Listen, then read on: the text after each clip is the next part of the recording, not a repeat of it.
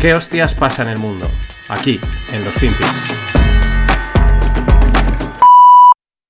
Of course, if you look at all the challenges, we can speak about a multi-crisis. An economic, a political, a social, an ecological, an institutional crisis.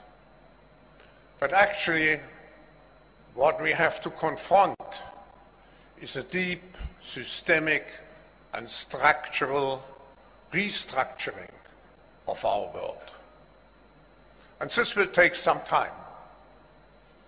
And the world will look differently after we have gone through this transition process. Politically, the driving forces for this political transformation,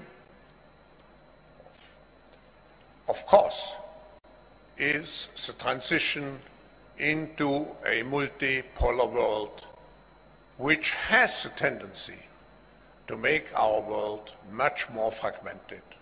And for these reasons, events like this one, the G20, and so on, are the very important connectors to avoid too great segmentation. Hola, no financieros. Vamos con otra semana más y este, este, este personaje, el siniestro Klaus Schwab, pues aquí lo tenemos dando uno de sus discursos y lo hacía hace unos días en el pasado G20 que se celebró en Indonesia. ¿Qué está diciendo aquí Klaus? Que, bueno, pues nunca deja de sorprenderme eh, su inglés, las cosas como son, para la cantidad de, de veces que tiene que hablar, el perfil que tiene, o sea, la importancia, etcétera, pues mm, me sigue sorprendiendo. Pero bueno, eso es una anécdota. ¿Qué está diciendo? Pues que hay una multicrisis económica, política, social, ecológica, institucional. Pero como parece ser que no le parece suficiente esa multicrisis, dice, no, pero aquí en realidad lo importante es que hay que enfrentar una profunda, sistémica y estructural reestructuración de todo. Esto es el discurso que esta gente lleva diciendo desde hace mucho tiempo, el Build Back Better, ¿no? Que es que hay que reconstruirlo todo, ¿no? Hay que darle una vuelta a todo, eh, vamos, algo así como crear una sociedad de diseño, estas cosas, estas pajas mentales que esta gente se monta y que son tenebrosas. Pero es lo que dice una profunda y sistémica y estructural reestructuración de todo.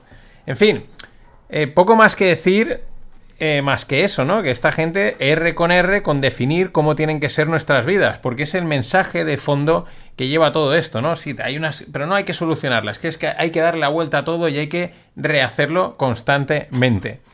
Luego en la lupa, pues hablamos de multicrisis o policrisis, porque en el New York Times le han dedicado un artículo a este tema, con ese título, las policrisis. Igual es la nueva narrativa de estas élites. Pero bueno, antes hablemos del mercado inmobiliario. Estados Unidos, los datos desde allí no son alentadores. Los constructores reportan desde diferentes estados de allí el mismo mensaje, y es que la cosa no funciona, no, no tira, ven debilidad en el mercado, hablan de octubre como un mes excepcionalmente débil, el peor mes en ventas en 12 años. Dicen que el tráfico a las webs, pues eh, de, de esto de constructores, pues ha caído muchísimo y que el mercado pinta horrible. Y claro, es que este es el efecto de la subida de tipos que encarecen las hipotecas, entonces la gente no se endeuda y entonces se frena la compra, porque la gran mayoría de la gente pues no puede comprarse casa si no se endeuda y por lo tanto caen los precios. Al final son flujos, se separa el flujo de dinero que entra en el mercado inmobiliario y por lo tanto las cosas se desploman. Pero llamativo, en la newsletter tenéis las capturas de diferentes eh, constructores de diferentes estados, pues lo que están diciendo, ¿no? Que, ven el mercado terrible. ¿Qué dice MacroAlf? Pues que la base de caída o la estimación de caída del precio de Estados Unidos para 2023 es un 15%. A mí lo que pasa es que estas estimaciones, tanto cuando se hacen al alza como a la baja, pues me parecen una lotería siempre. Me parecen, bueno, pues dice un 15 como podría ser un 25 o luego un 5, porque es extremadamente difícil predecir este tipo de caídas, sobre todo cuando si entramos en una crisis de liquidez donde desaparece totalmente la compra y, por lo tanto los precios se precipitan a la baja, a la baja.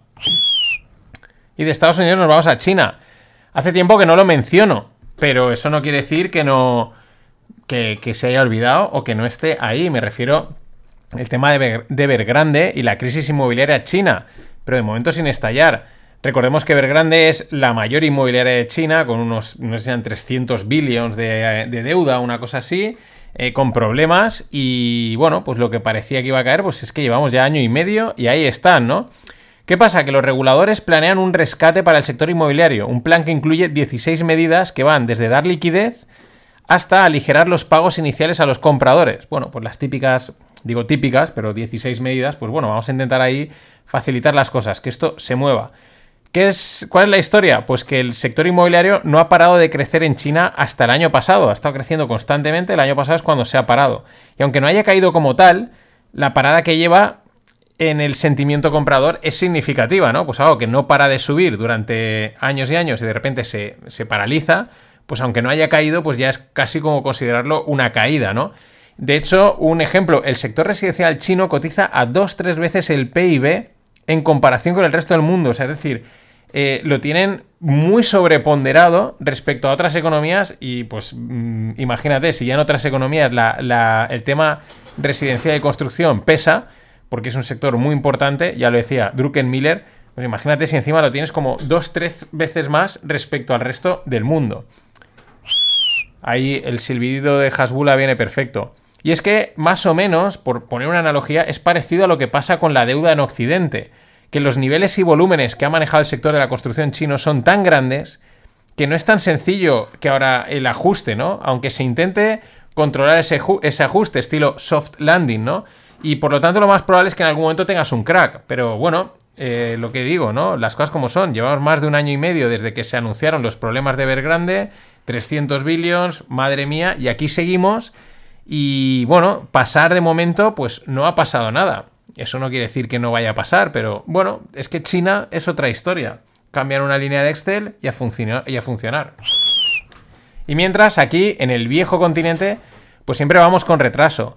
Que incluso es peor, porque nos creemos que aquí no llegará, ¿no? Lo vemos así de lejos y tal. Aquí no llegará, tal. Sí, mira, aquí estamos bien, ¿no? Y al final siempre llega pero peor, ¿no? O sea, te llevas el viaje doble, porque no has tomado las medidas y encima. Y, se ha ido empeorando las cosas y cuando te llega a ti el viaje es. No estás preparado, ¿no? Pero bueno, ¿qué voy a contar que no sepamos o que no hayamos vivido? Eh, ¿Qué pasa en Europa? Pues que el índice de precios de casas en Alemania, un, European German House Price Composite Index, es el nombre, eh, este índice cayó un 1,3% en octubre. Y pese a que no es una gran caída, porque un 1,3 pues es una corrección normalita, sencillita, es la corrección más pronunciada desde el año 2005, que es cuando se creó este índice. Eh, bueno, pues mm, claro, es la típica pequeña corrección que uno puede decir, bueno, no es mucho, un 1,3, será un pequeño bache, pero claro, volvemos a lo mismo. Cuando vienes de no parar de subir, de apenas haber tenido caídas y ahora aparece esto, pues es como mm, levantas las orejas, ¿no? O cuando las barbas del vecino veas mojar, pues ya sabemos el, el refrán. Y ya que estamos en Alemania, los precios de los productores, de los productores industriales, han caído por primera vez en dos años. Esto va con el tema de la inflación. La caída de los precios de energía ha llevado a estos costes, los costes de producción, a caer un 4,2%. Y bueno, aquí hay dos lecturas que pueden ser válidas al mismo tiempo, combinables. Lo primero, la, inflación se va a moderar, ¿no? Porque si están, han caído los precios de la energía, están cayendo los precios de los productores, pues es esperable una, moderación de la, inflación, lo cual pues, es bueno. Eh, veremos a ver esto, los bancos centrales, cómo se lo toman. También puede ser una parada puntual. Pero bueno, de momento esos son los datos. ¿Cuál es la otra lectura? Pues que quizás la caída viene por un enfriamiento de la economía, que es también lo que esa, de calle arena que vamos eh, comentando, ¿no? De que de repente sea un dato que parece que va todo muy fuerte y de repente otro que dice, uy, pues parece que las cosas están frenando. Entonces, claro, si se deja de consumir o de producir, pues también se consume menos energía y por lo tanto os cae el precio y por lo tanto el que produce eh, se gasta menos, etcétera, ¿no? El, combo. Yo me quedo con las dos. Yo creo que es un, un combo entre que, por un lado, se modera la inflación, por otro lado, podemos estar ya viendo esos síntomas de la famosa recesión o enfriamiento de la economía. Y nos vamos a Dubai para cerrar esta parte del podcast y, de la, y, cerrar con el tema inmobiliario. Hace 20 años planearon y proyectaron The Palm, que son esas dos, tres palmeras eh, que son islas artificiales eh, construidas con forma de palmera, pues para albergar casas y casas de lujo, ¿no? Eh, hay una que es de Palm Jumeirah y luego está de Palm Yebel. De Palm Jumeirah es la más pequeña, Yebel es la grande. Bueno, pues ahora, 20 años más tarde, eh, Yebel la han cancelado, han cancelado el proyecto, además en una situación que llama la atención, porque la palmera está construida, hay una parte en la que ya se han hecho casas, pero eh, hay otra parte en donde las casas que llevan retraso eh, no se van a hacer. Entonces, ¿qué es lo curioso? Que lo cancelan ahora 20 años más tarde. Y lo más curioso es que Dubai vive un boom del mercado inmobiliario de lujo. Entonces los que se compraron esas casas sobre plano no entienden la situación porque dicen, si me las hubiesen cancelado en el 2009, lo entiendo, ¿no? Oye, hay crisis tal. Dice, pero ahora eh, que está, hay un boom inmobiliario y encima ven que las villas que hay en primera línea, es decir, las que alrededor se están vendiendo, se están disparando de precio de una manera loca y en evolución, pues no lo entienden, les parece absurdo son decisiones, pero también mm, dices, pues igual algo saben o igual algo se está cociendo. Pero de momento el mercado de allí va como un auténtico tiro.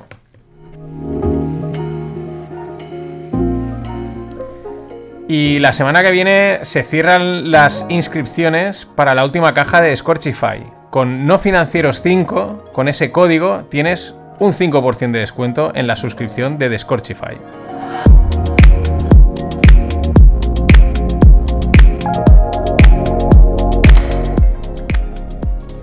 Bueno, y en la lupa de hoy, pues vamos a hablar de lo que había empezado, ¿no? De la policrisis. A ver, le llaman maquinaria mediática porque funciona coordinada cual engranaje. Ellos toman un término o un concepto o una idea y lo implantan en el vocabulario popular sin despeinarse, ¿no? Y, se, se rula, se replica. Simplemente hacen eso, un par de incursiones quirúrgicas, de menciones en ciertos sitios, y luego solo tienen que esperar a que se replique, como si fuese un virus, o mejor dicho, como un meme, al final son ideas meme. Entre medias de esa idea que están vendiendo, pues te están colando el mensaje que quieren. Y hoy con esto de la, de la policrisis o la multicrisis, pues estamos con eso. Parece una cosa, a mí me ha pasado, pero luego resulta que es otra. Es otro ejemplo de palabra atractiva que encaja con lo que percibimos y la utilizan como huésped para seguir infectando, ¿no? Eh, todos percibimos esa sensación de que están pasando muchas cosas, Ucrania, eh, pandemia, energía, inflación, etcétera, ¿no? Hay como esa policrisis, por lo tanto, eh, el titular te llama la atención, ¿no? Y dices, ah, voy a leerlo, ¿no? Ostras, a ver qué cuenta, ¿no? Porque es lo mismo que yo percibo. Es lo que hacen, ¿no? Primero es vamos con primero la casualidad de que un medio como el New York Times publica un artículo de opinión llamado Policrisis, que parte ya de otro anterior donde ya mencionan algo relacionado con policrisis. Y luego aparece también Klaus hablando de multicrisis, que dices, qué casualidad, ¿no? Y en breve, pues igual tendremos al resto de medios del planeta replicando, porque al final, pues todo se copia, ¿no? De estas ideas siempre se transmiten, porque son ideas meme. Y es lo que digo, no niego que en un primer momento el titular captó mi atención. Y lo captó por lo que digo, es, algo que de alguna manera todos percibimos, ¿no? Eh, hay muchos frentes abiertos al mismo tiempo, mm, estará relacionado o no, qué casualidad que ahora pasa esto, pero esto otro, qué más va a pasar, ¿no? Entonces, esa percepción o intuición que tenemos eh, busca respuestas y de repente das con un título de un artículo que parece tenerlas, ¿no? Si se le llaman policrisis, pues hablarán de esto que, que estamos percibiendo. Por lo tanto, clic y lectura asegurada que tienen. Eh, sin embargo, pues hay que estar siempre alerta con los medios de comunicación. Siempre hay que estar con el ojo avizor y con la mosca detrás de la oreja. Porque el artículo este de New York Times, tenéis el enlace en la newsletter, empieza pues como te esperas, contándote que se están produciendo varias crisis, la social, la económica, la ecológica, etcétera, que tantas crisis al mismo tiempo pues percibimos que quizás no es casualidad, que hay una interconexión, que hay una relación con ellas. Y bien, hasta aquí el artículo, bien, es el principio. Tampoco es que entren en materia, tampoco te cuentan nada que no sepas. Entonces, ¿qué es lo que han hecho? Acomodarte. Te están acomodando para que aceptes el virus, para que aceptes lo que realmente te quieren transmitir. Entonces, cuando meten la primera cuña, primero han mareado durante medio artículo, esto lo he visto muy habitualmente. Y luego, ¡pum!, la primera cuña. Dice, hay dos factores, esto es, digamos, literalmente, ¿no? Estoy traduciendo directamente, pero lo que dice el artículo, dice dos, dos factores que potencialmente que tienen el poder de dirigir la amplificación y la aceleración de los riesgos, ¿no? De estos riesgos que hay de crisis. Dice el primero, la magnitud del del consumo humano y la contaminación, la debilidad de los sistemas naturales, el empeoramiento de los, de los riesgos del cambio del, calentamiento climático, el declive de la biodiversidad y las roturas eh, pues, eh, pandémicas, ¿no? Zoonotic Viral Outbreaks. Luego ya dice, la segunda, el segundo factor, dice, pues una interconectividad, sistemas sociales conectados que hacen que todo se transmita más rápido, ¿no? Y entonces aquí es cuando dices, ah, la primera, claro que sí. Consumo de recursos, contaminación, debilidad de sistemas naturales, riesgos de calentamiento climático, pero esto, dices, no iba de policrisis y de repente ya me estás hablando solo de verde, ¿no? Esta ha sido la primera cuña verde que te meten. Es muy sutil porque te han preparado pero claro, luego ya al final, ¿para qué van a ir ya con sutileza? Si ya te han preparado en todo el artículo. Y entonces es cuando entran a saco, es cuando, claro, si no vas con ojo a bizar, te la han colado. Dicen, por ejemplo, literalmente dice, los especialistas en cambio climático económico eh, creen que ese impacto del calentamiento eh, eh, global agrava la desigualdad económica entre sociedades. Y dice, e incluso impacta en, el en, la, en la ideología extrema. Incluso puede que al revés, la desigualdad y el extremismo eh, amplifican ¿no? o empeoran el cambio climático. Entonces es cuando te das cuenta dices, hemos empezado hablando de policrisis, me has atraído con este titular y ahora es todo cambio climático. Todo es tema verde, climático, ecología, verde, climático. Resulta que el cambio climático es el, que produce las desigualdades económicas entre sociedades e incluso insinúan que es el culpable del extremismo ideológico. O sea, como si lo hubiese inventado el cambio climático.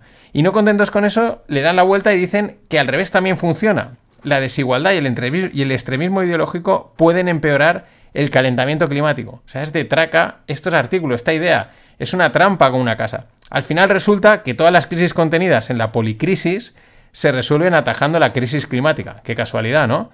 Y aquí ya está claro, ¿no? No hay ninguna duda de que bajo las políticas climáticas y verdes se esconden las peores intenciones de las élites gobernantes. Las peores intenciones para las sociedades y las personas. Pero bueno, seguiremos contándolo. Hasta mañana. Con lo cual, lo que tienes que hacer es decir, pues venga, pues yo también a la manifestación. ¿Qué queréis? Environmental. Pero si yo soy de pueblo. Environmental lo que queráis. ¿qué queréis? Que autoconsumo más autoconsumo que nadie, voy a generar más que Iberdrola. Eh, ¿Qué queréis? Eh, que reducción de, reducción de emisiones, las que yo puedo